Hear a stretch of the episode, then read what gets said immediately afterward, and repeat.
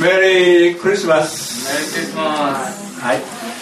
えー、今年はですね、えー、いつもでしたら劇があったりまた余興があったりしてですね、えー、時間をたっぷりして、えー、このクリスマスを過ごすんですけども、えー、今朝はもうスペシャル礼拝ということですね。礼拝形式で、えー、この時間を過ごしていきたいというふうに思っておりますえー、今日はアドベントの第4回目ということでですね、まあ、クリスマスを迎える最後の日曜日ということになります、えー、救い主が多めになったということで前回と同じ聖書の箇所をまたいでの一章の18節から25節でご一緒に学びをしていきたいというふうに思います、えー、まずですね聖書の箇所を皆さんと一緒に見てみましょうか。先週と同じです。はい。イエス・キリストの誕生は次のようであった。その母マリアはヨセフの妻と決まっていたが二人がまだ一緒にならないうちに精霊によって女房になったことが分かった。夫のヨセフは正しい人であって彼女を晒し者にはしたくなかったので内密にさらせようと決めた。彼がこのことを思いに描いていた時主の使いが夢に現れて言った。ダビデの子ヨセフ恐れないであなたの妻マリアを迎えなさい。その体に宿っているものは聖霊に来るのです。マリアは男の子を産みます。その名をイエスとつけなさい。この方こそご自分の神をその罪から救ってくださる方です。この全ての出来事は主が預言者を通して言われたことが成就するためであった。見よ処女が身ごもっている。そして男の子を産む。その名はインマヌエと呼ばれる。訳すと神は私と共におられるという意味である。ヨセフは眠りから覚め主の使いに命じられた通りにしてその妻を迎え入れそして子供が生まれるまで彼女を知ることがなくその子供の名をイエスと付けた。マタイの福音書1章18節から25節ですね。はい。えー、マリアさんはヨセフさんの言い名付けであったっていうのが聖書の中に書いてありますこれはマタイじゃなくてルカの方に書いてあるんですねでマタイはの説がおっしゃったようにこのヨセフさんを中心にして描かれていますけどもルカの方はマリアさんを中心にして描かれてですねですからその天使が現れてイエスそのなんか受胎告知ということですかねマリアさんにあなたは神の子を見ますよというそのお話はルカの方に書いてあるわけですねマタイの方はこれはもうえー、王としてのダビデのね子としてのヨセフさんの、まあ、立場で描かれているものですけども最初戻っていただけますか、はい。えー、ここでですね、えー、その母マリアはヨセフの妻と決まっていたがというのはこれはもう婚約してたという意味であると同時にですね、えー、このヨセフの妻と決まるのはですね婚約式を挙げた後だそうですね。で婚約式を挙げてそのまあ2人がこの一緒になって結婚して生活始まるまでの間が1年間あった。婚約式と結婚式の間が1年あったんだそうですね。であのここでですねその母マリはヨセフの妻と決まっていたかということはこれは婚約式を終えた後のことですね。婚約式を終えますとまだ一緒には生活してないんだけどももう夫婦とみなされた。法律上も夫婦であるというふうに、まあえー、その当時の習慣としてですね、えー、あったみたいですね、えー、でこの婚約式ではいや結納金っていうのが行われるわけですけどもどうでしょうかね？韓国でも結納金ってあるんですか？似たようなものお金はない。あお金はないけど、えー、似たようなものはある、はい、あ結構こうお金がかかるもんですか、はい、ああなるほどね。はいはい。そういう習慣があるみたいですけどもあのー旧約聖書にねあのヤコブがあのラケルと結婚したいと言ってね働く場面があるじゃないですか。何年間働いたと思います？7年間。7年間がね結納金を払う期間ですよ。7年間ねその結納金のために働くんですね。すごいですね。そしてあの実際はそのラケルじゃなくてレアさんだったでしょ？でもう1年、まあ、もう一回そのねその働くということでさらに7年間結局ねあの 2人の嫁さんもらうんですけどね14年間働いてるんですよ。でこれは結納期のための労働ということですよね。でいくらぐらいのお金が必要だったか私も見当がつかないんですけども、まあ、シケルで2シケルと言われますけどね、まあ、現代のお金っていくらつか分かりませんがあのとにかくあのそこそこのお金でなかったことは確かですね。相当お金がいったということのようですね。でその有料金を納めてそしてまあ2人が、まあ、夫婦と認められる。これが婚約式。でそれから1年経って新郎がその早のうちにその花嫁の迎えに行くんですね。そして迎えに行ってそしてそのまあ新郎のとこまで連れてきてそこでまあ結婚式が行われる。でその後披露宴が行われ行われるわけですけど、まあ、今はね1日ですけどね。昔はこの頃は1週間長い場合は2週間続いた。毎日どんちゃん騒ぎですよ。毎日どんちゃん騒ぎ。だから相当ねお金がないと結婚式も挙げられなかったということですね。はい。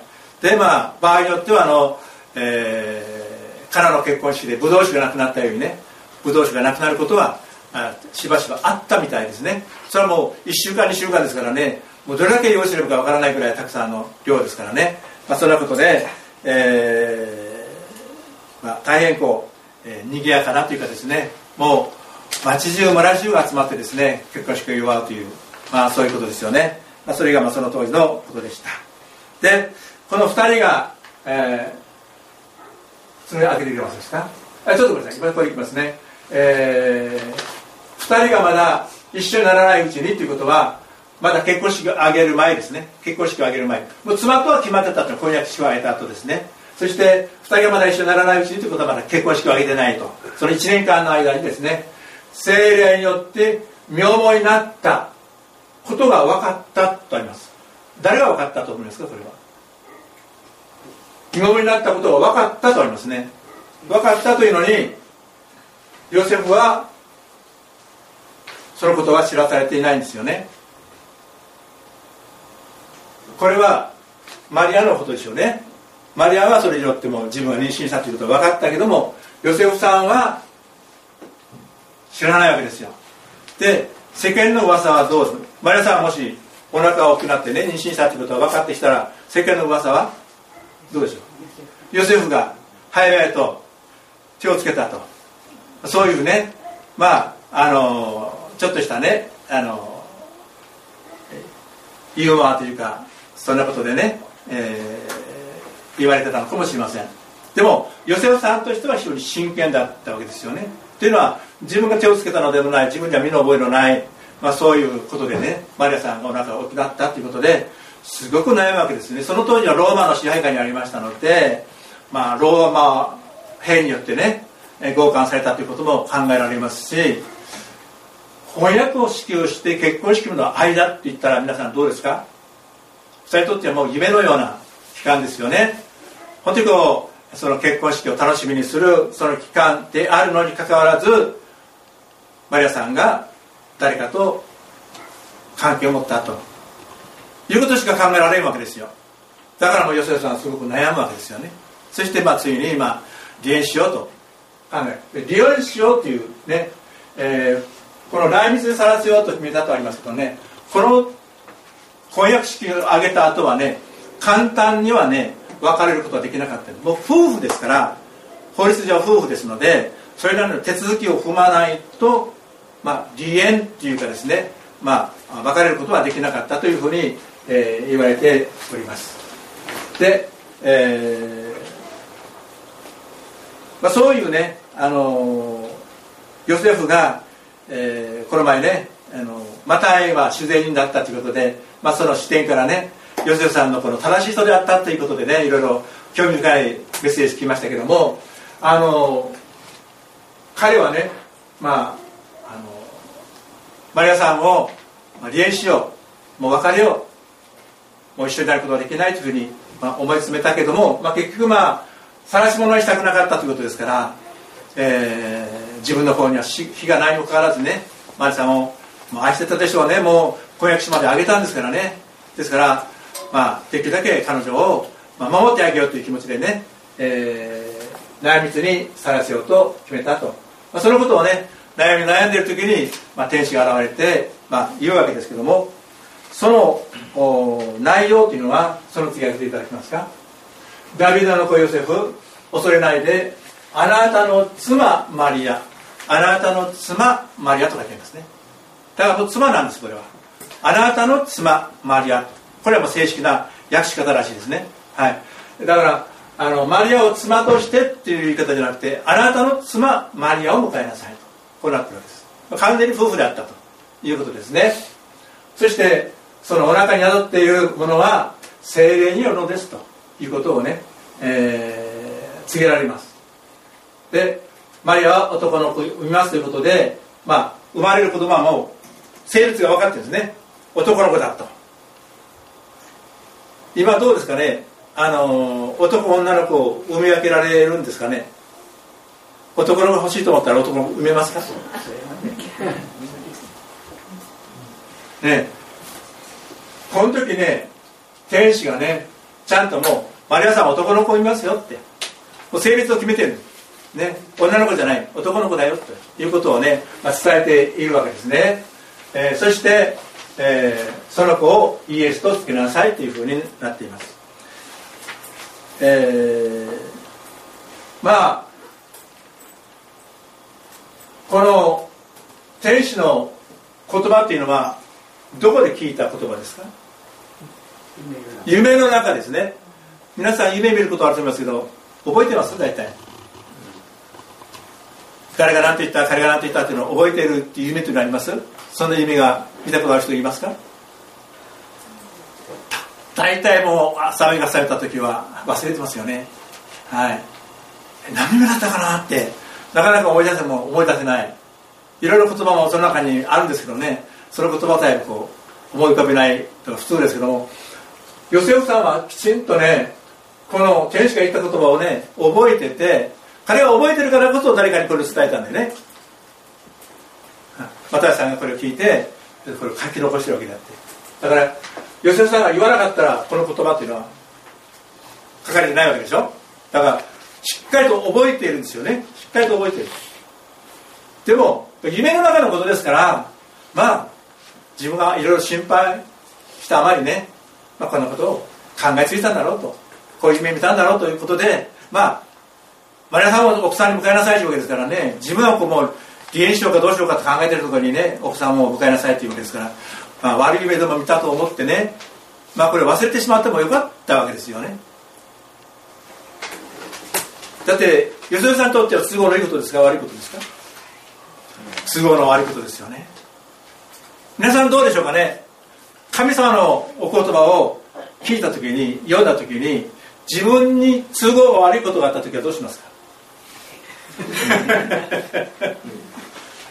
神様の言葉なんだけど自分にとっては都合が悪い。ね。ちょっとこれはと思う時はね忘れてしまいたいと思うことがあるんじゃないでしょうかね。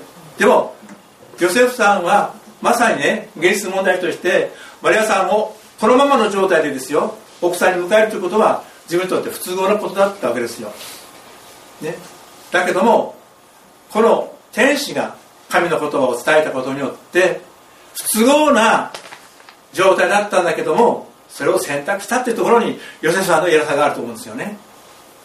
で信仰っていうのはそういうもんだと思います。だから自分にとって都合がいいとか悪いとか得であるとか損であるとかというそういうレベルではなくて得であろうと損であろうと神の言葉をそのまま受け止めるっていうその姿勢ですね。それがやっぱり私たちクリスチャンの基本的な生き方だろうというふうに思いますね。だから私たちはこのように生活をしています。現実の生活があります。ね、えー、働いて生きていかなきゃいけない。そういう中でやっぱり不都合っていうのはね出てくると思うんですよ。だけどもそこをどうやって乗り越えていくか。そこはやっぱり信仰の従順っていうのがやっぱり求められるんでしょうね。どこまで神様に従っていくかということですね。神様にどこまでも従順に従っていけるか。そこが問われると思いますね。だからまあ何でもこう都合よく言ってる時はいいんですけどね、えー、自分の生活が行き詰まってどうしようもなくなってっていう時にどこまでそういう中で神様を信じていけるかっていうことですね、まあ、それは私たちもそれぞれのね、まあ、程度の差はありますけども問われているんじゃないでしょうかね。ヨセフさんはこの人生の大決断をしなきゃいけない時にまあ、そのマリアさんをですね誰の子か分からないですよ最初はね。でもこれを通してまあ精霊によってマリアさんは身ごもったっていうことを告げられるわけです。でもどうですかね。告げられてもなかなかねえ吉瀬さんが精霊論という神学書を読んだわけでもないでしょうしね。精霊についてそんなに詳しく学んだわけでもないでしょうし。ただ精霊っていうのがまあその当時のね、えー、ラビたちによってどういうものかということは聖書を通して教えられていたとは思うんですけどもでも実際自分のねその関わっている女性マリアさんとの会の中に精霊が働いて救い主が宿るっていうことを受け止めるってことはなかなかね相当信仰がないと受け止められないそういうことだったと思いますね。はい。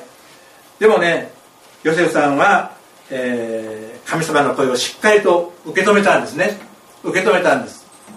自分にとっては不都合だったんですよ。でも受け止めてえそしてマリアさんと結婚をします。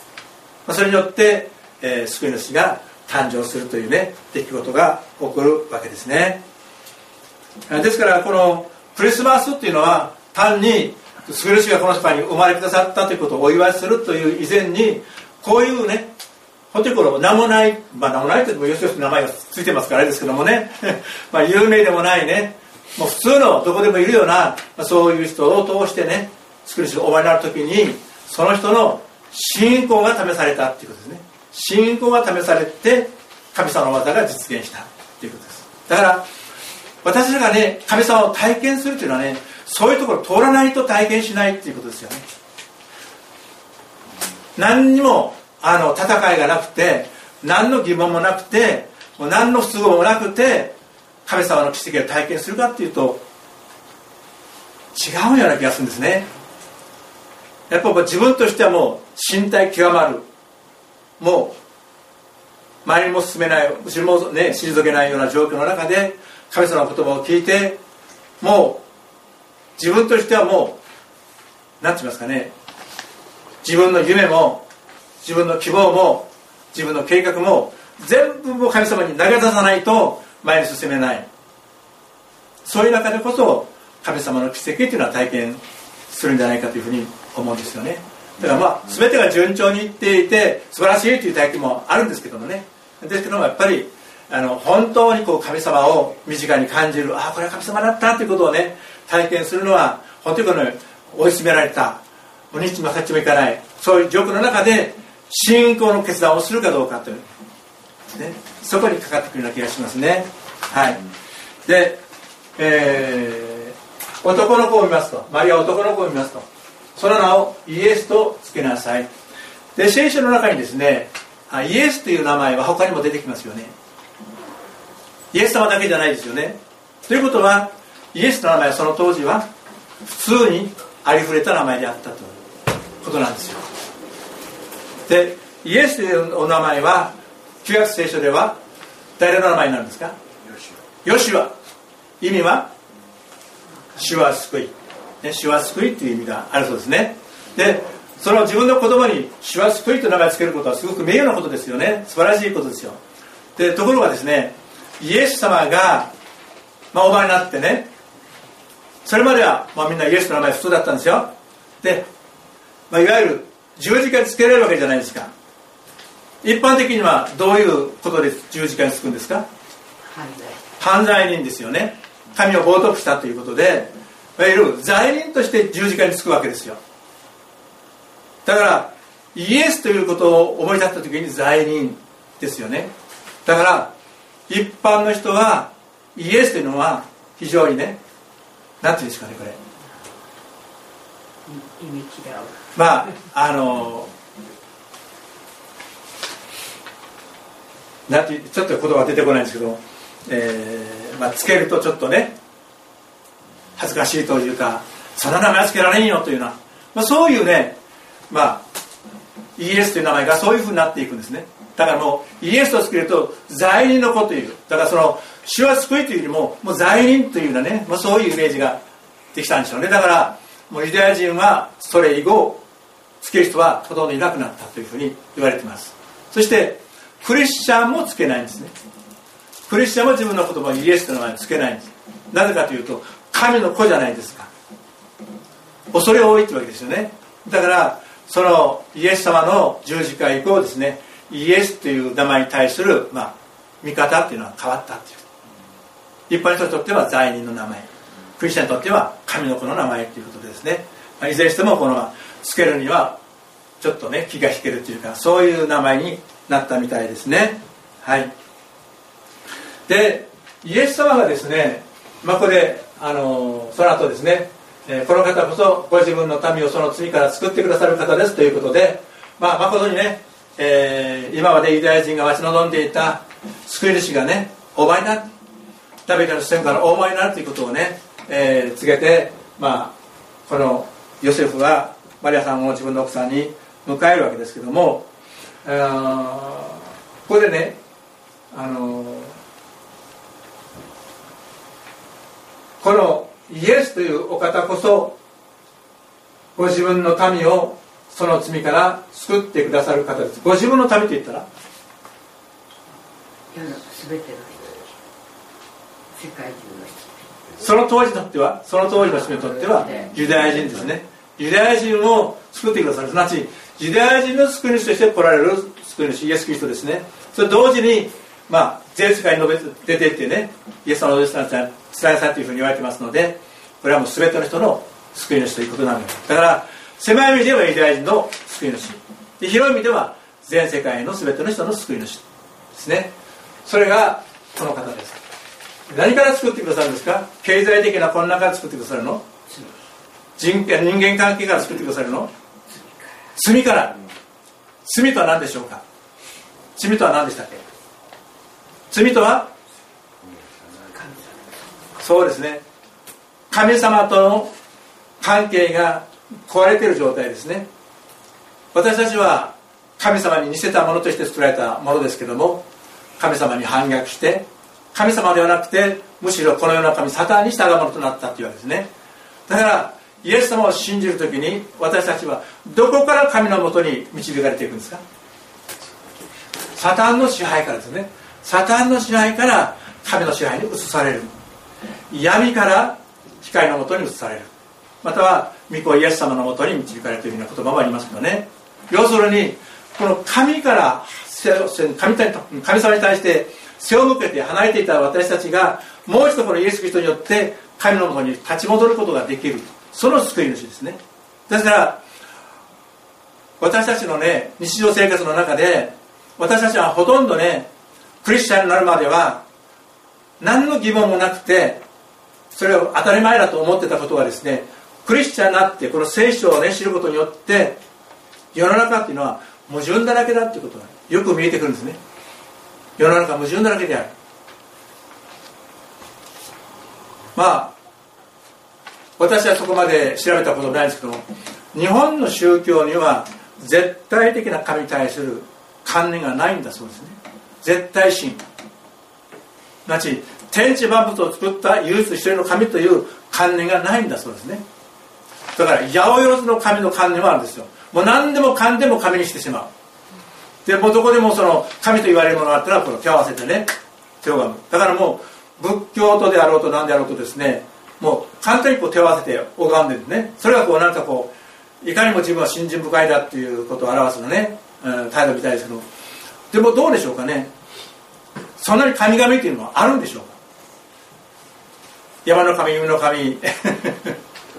交通安全の神とかね諸安全の神とかそのそれこそも数えきれないほどたくさんあるわけですよ。神様というのはそれほどたくさんいるもんでしょうか。皆さんどう思いま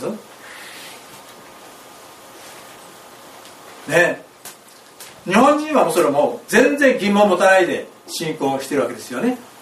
でも私たちはこの聖書を通して神は唯一一人であると。全能の神様であると。万物を次になった。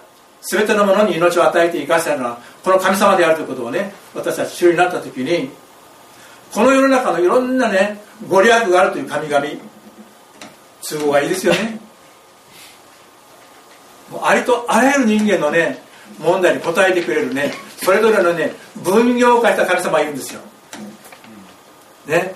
はい。だからもうえーこの問題はあの神様のところへこの問題はこの神様のところにって言ってねもういろんな神様がある。池目神社は何の神様ですか？目の神様です。眼科が専門なんです。よ眼科の専門ですね。はい。他にもね縁結びの神様っているわけでしょ？ね。で縁結びの神様はその後の夫婦関係の問題についての神様かというとそうじゃなくてただ縁結びの神様なんです。だからもうその自分が、まあ、困っている悩んでることに対してね答えてくれるいろんな神様がいらっしゃるという。でもそれは本当に神様でしょうかね。私たちを罪から救い永遠の命を与え去る唯一の誠の神様。それはイエスというお方である。この方こそその罪から救ってくださるお方であるということですね。ヨセさんは聞いて。そしてそのマヤさんを自分の奥さんとして迎えるわけです。でこの全ての出来事なちマリアさんが精霊によって身ごもってそしてこのヨセフさんが悩んだ末に、まあ、マリアさんを妻として迎えてそしてイエス様が生まれるわけですけどもこの全ての出来事は実は神様が預言者を通して言われたことということは旧約時代に神様が約束しておられたことですね。それが成就する実現するためであった。あち旧約聖書が言っていることは全部ここで実現したんだよっていうことを言っているわけです。ですからこのイエス様の誕生っていうのは旧約時代の出来事と新約時代の出来事を結びつける、まあ、一つのね扇の要みたいなところですね。はい。だから本当にこう、えーイエス様のご降誕っていうものは旧約と新約と新約時代とをですねこの結びつけるつなぎ合わせるね、まあ、そういう出来事であったということを覚えていただきたいと思いますね。さて、えーもしイエス様がヨセフさんとマリアさんとのですね人間関係夫婦関係で生まれたとすればイエス様はどういう人になりますか？単なる人間ですよね。単なる人間です。ということはこのマタイ伝のこのケースから言うとアブラハムからヨセフまでの人たちと同じように生まれては死んで生まれては死んで生まれては死んでということで誰一人救い主になることはできなかったでしょ？でもキリストだけがイエス様だけがキリストとして誕生なさったということはそれまでのずっと経度の中にある2000年のね歴史の中で人間の営みによって生まれた人ではない神の子としてのイエス様の誕生。それがマリアさんの解任というかですねマリアさんからイエス様が生まれたという出来事にあるわけですけど。このことはですねあの私たち、まあ、クリスチャンにとってね皆さんの中どうでしょうかね？まだイエス様の聖女交代が信じられるのよとかちょっとどうなのかなという覚えていらっしゃいますか？皆さんも完全に信じてらっしゃる？完全に信じてらっしゃる？もしねもしイエス様が少女マリアから精霊によって生まれな生まれたんじゃなくてヨセフさんとの関係で生まれたとしたらこれはこのヨセフさんは、えーマリアさんあのイエス様はいわゆるヨセフの子としていわゆる罪の人間ですね。先祖代代々いわゆるアダムからね受け継いできている、まあ、現在って言いますかね。その罪を持った人間としてこの世に生まれるわけですからその人は救い主どころか神様から裁かれる。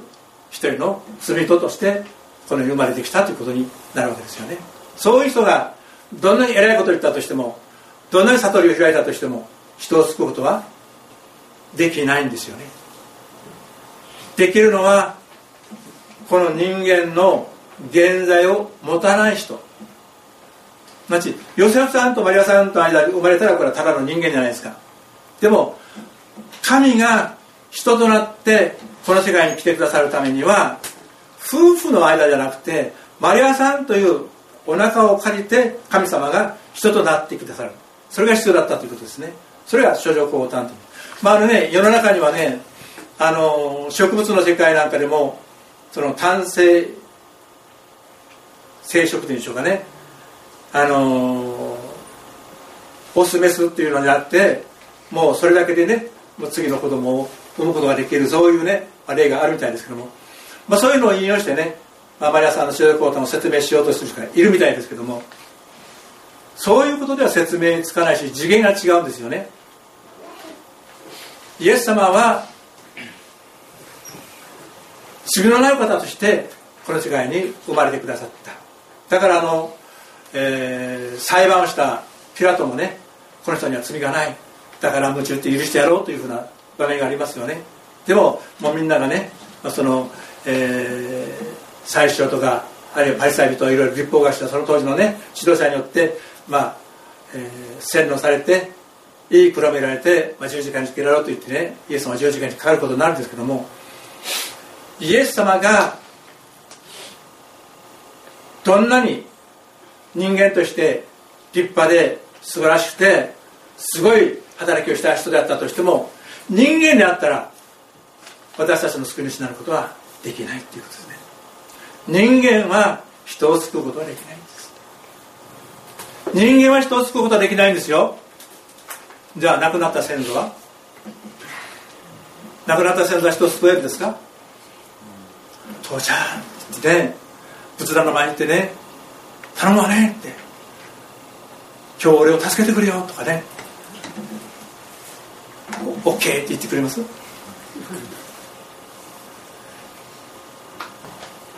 人はたとえどんなにね自分が尊敬しね敬って人であったとしても人間になる限り人は救えない、まあ、それはここにも書いておきましたけどもね。まあもう一生かかっても返せない借金を持った人がいるとしますね。一生かかっても返せない借金を持った人。でその人が同じように借金を抱えて苦しんでいる人を助けることはできるかっていう。小山兄弟どうですか？熊兄弟がね一生払えない。もうからいもうねたくさんの借金を抱えてるとしますよ。で私も借金抱えてね熊兄弟俺金金困ってんだよ。俺助けてくれんって。言ってきた時に熊兄弟はどうする？助けられる？ちは助けてもらいたいくらいやわ。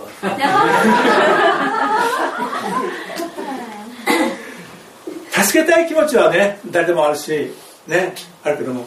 でもその私も莫大な借金書いてた場合ですね。もうちょっとやちょっとのことでは助けられないわけですよ。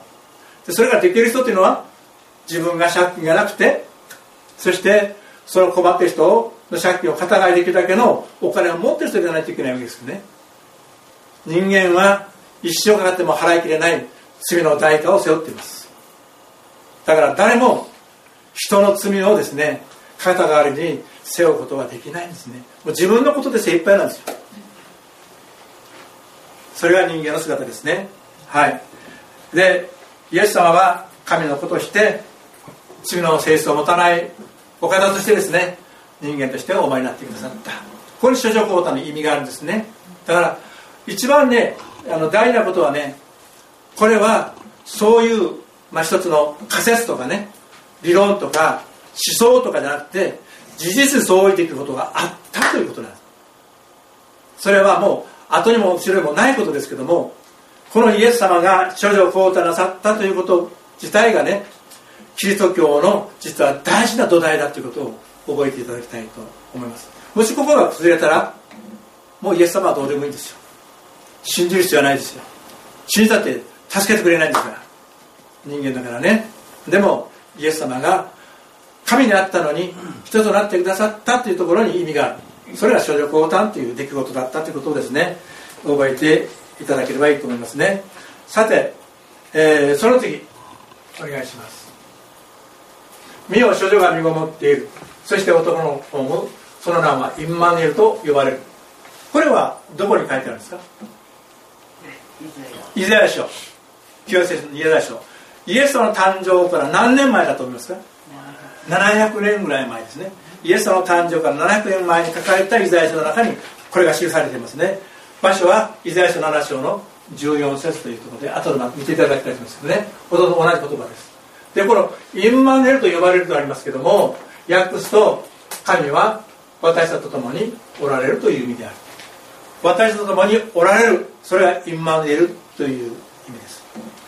でインマネルというその名はインマネルと呼ばれるとはありますけどもイエス様はインマネルと呼ばれたことはないんですお父さんもお母さんもイエス様と言われてインマネルちゃんと言ったことはないと思いますね。でもその名はインマネルと呼ばれるとはどういうことかというとイエス様という方はいつも私たちと共にいてくださる方である。これ皆さんの信仰でしょ？イエス様は私と一緒にいてくださる。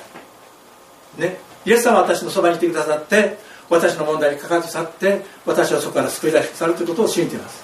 だからいつも私と共にいてくださるインマネルなる方としてイエス様はこの世界に来てくださった。だから私たちはこのインマリエルっていう言い方をですね言わないけどもいつも共に伝るお方として信じています、ね。まあ、そういうことを言ってるわけですね。その名はインマルと呼ばれるというのはね。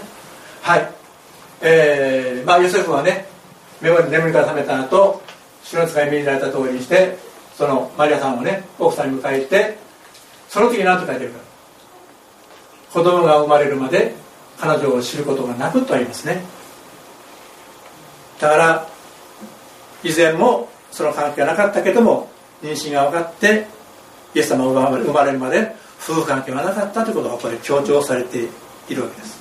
要するにイエス様の誕生は夫婦の関係で生まれたんじゃないよってことを聖書はまあねこれも強調して私たちに念をしています。そしてその子供をイエスとつけた。普通は誰がつけるんですか？子供の名前は。親がつけるんですよね。私も子供を産めた時に何と名前つけようかと自分で会いましたね。そしてね おそらくあんまり例がないと思うんですけど教会に募集したんです。長の名前つけたいけど皆さんどういう名前いいですかって言ってね皆さんに募集してねそして、まあ、いろんな名前が上がったんですけども、えー、結局その中のねいろんなのを参考にしながら、まあ、長男は信じとつけたんですね。さてその次は何と名前つけようかなと思ったら信仰希望愛とあるじゃないですか、ね、だから最初は信じの信じゃ次は豪ですから。望むですよね。はい。で3番目は愛。これは女の子だっていうことでね女の子を待ってたんです。そしたらね病院からね女の子が生まれたってことでうわーってことでその時ねつけてた名あの考えてた名前が愛花という名前だったんで、ね、愛にね花ね花という字。花々の花ですね。愛花と名前つけようと思ったんだ愛花ちゃんが生まれたってね教会みんなで喜んだんですけど合法で男の子です さてどうしようかということでですねさてこの愛を使ってですね男の子の名前どうしようかということで仁愛という名前にたどり着いたんですね。はい。信仰希望愛その次はないじゃないですか。で4番目が生まれたんですね。さてどうしようということで。で最後はまあ栄を治めるということで英字の名前を付けたんですね。はい。まあそんなことでね。名前ってのは親が付けるんですよね。自分の親のね願いを込めて子供の名前を付けますけどもイエス様の場合はヨセフさんが付けたんじゃないんですよね。天使に言われてイエスと付けなさいと言われて付けた名前です。ね。だからもうあれですねヨセフさんにとってはなんか踏んだり蹴ったりなところありますよね。自分の子供にはない子供引き受けてね。しかも自分の名前付けられるわけでしょ。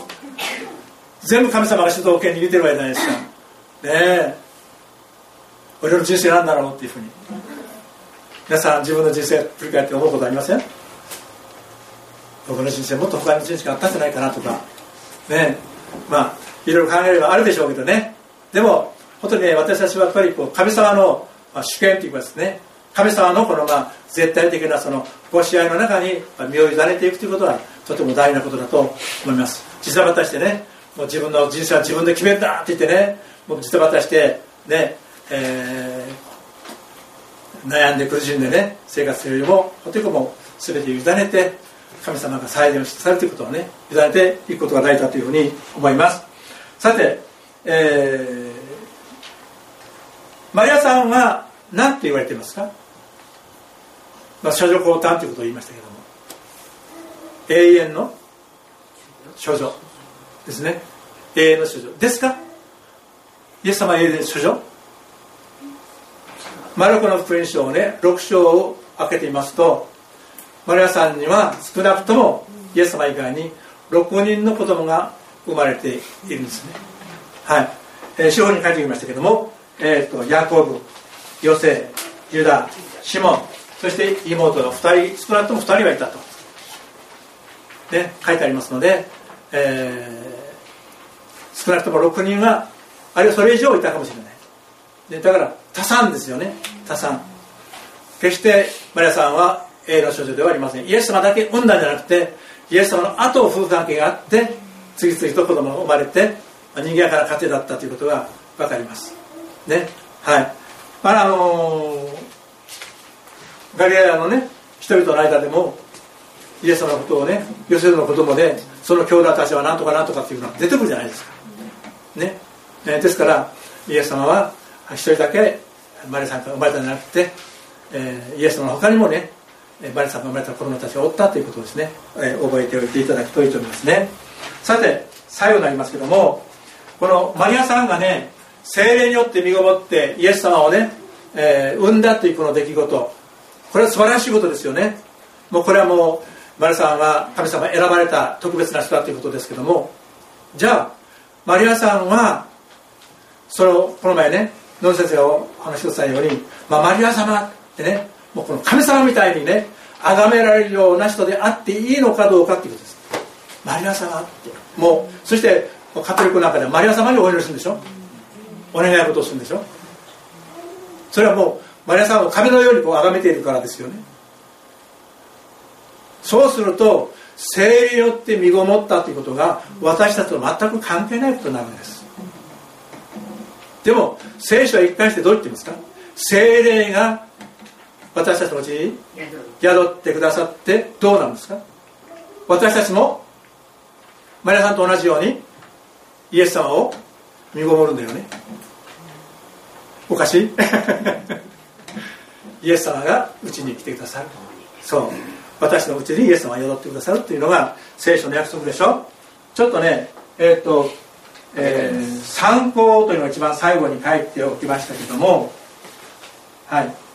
あげてあげてないですね？いやあげてあります。ああげてある？あげてある？じゃあちょっと見てみましょう。はいこれですねまずから1番目。読んでみましょう。はい。誰でもイエスを神の御事を告白するなら神はその人のうちにおられその人も神のうちにいます。同じじゃないですか。精霊によって神様は私のうちに宿ってくださる。マリアさんも精霊によって救い主が宿った。いいですね。だから諸女降歌を特別なことでしまうとイエス様は私のうちに宿ってくださるっていうことがね違くなっちゃうんですよ。次行ってみましょうか。はい。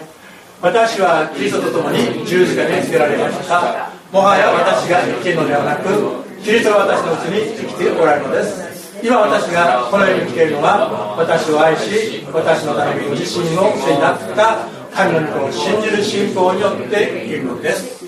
キリストが私のうちに生きておられる。ということですねキリストが私のうちに生きておられる。精霊によってイエス様は私のうちに来て去って。その次行きましょうか。はい。バプセスマを受けてキリストにつ。くものとされたあなた方はキリストをその目に来たのですみんなキリストをその目にみんな全員ですよ一人残らずキリストを身につ身につけましたよってね次行きましょうはいあなた方は神の神殿であり神の御霊があなた方のうちに宿っておられることを知らないのですか私自身が神様宿ってくださる神殿ですよ次行きましょうかはいもしキリストがあなた方のうちにおられるなら体は罪の意に死んでいても霊が火の上に生きています。キリストがあなた方のうちにおられるならおられるなら体はね罪のように死んでいてもその魂はその霊はね神様から義と認められて神様の命の中に生かされてますよ。次行きましょう。はい。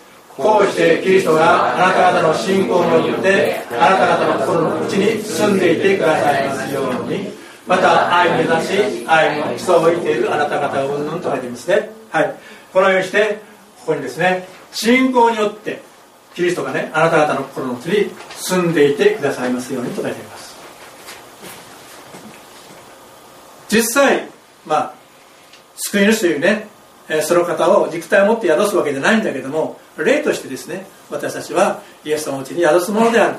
なち処女降誕という出来事は2000年前の単なる出来事ではなくて私たちに起こる出来事である。私たちは実際イエス様を産むことはないかもしれないけどもイエス様は私のうちに霊としてね宿ってくださって私と一緒に生きてくださるというですね素晴らしい出来事であった。ということですね。はい。ですから、えー、処女降誕っていうその出来事をね私の体験として受け止めてそして本当に私のうちにもイエス様がね宿ってくださってるんだということをね日々思いながら新しい年を迎えていきたいというふうに思いますね。はい、えー、以上です。それではお祈りして終わりましょう。こちら会天の品神様感謝します。根性をこうして御言葉を通して私たちに希望を与えまた確信を与えまた力を与えしたということをこれから感謝をいたします。イエス様こと神様が送ってくださった誠の救い主私たちの罪のために十字架にかかって贖いを腐って私たちを救ってくださいました。神様ありがとうございます。あなたを賛美します。心から感謝します。どうか星という人がこの揺るぐことのない真実な神様のお言葉を土台としてこの人生を築き上げていくことができ悔いのない人生を歩くことができますようによろしくお願いいたします。主よ感謝をいたします。一人一人を祝福してください。イエス様のお名前によってお祈りをいたします。アーメン。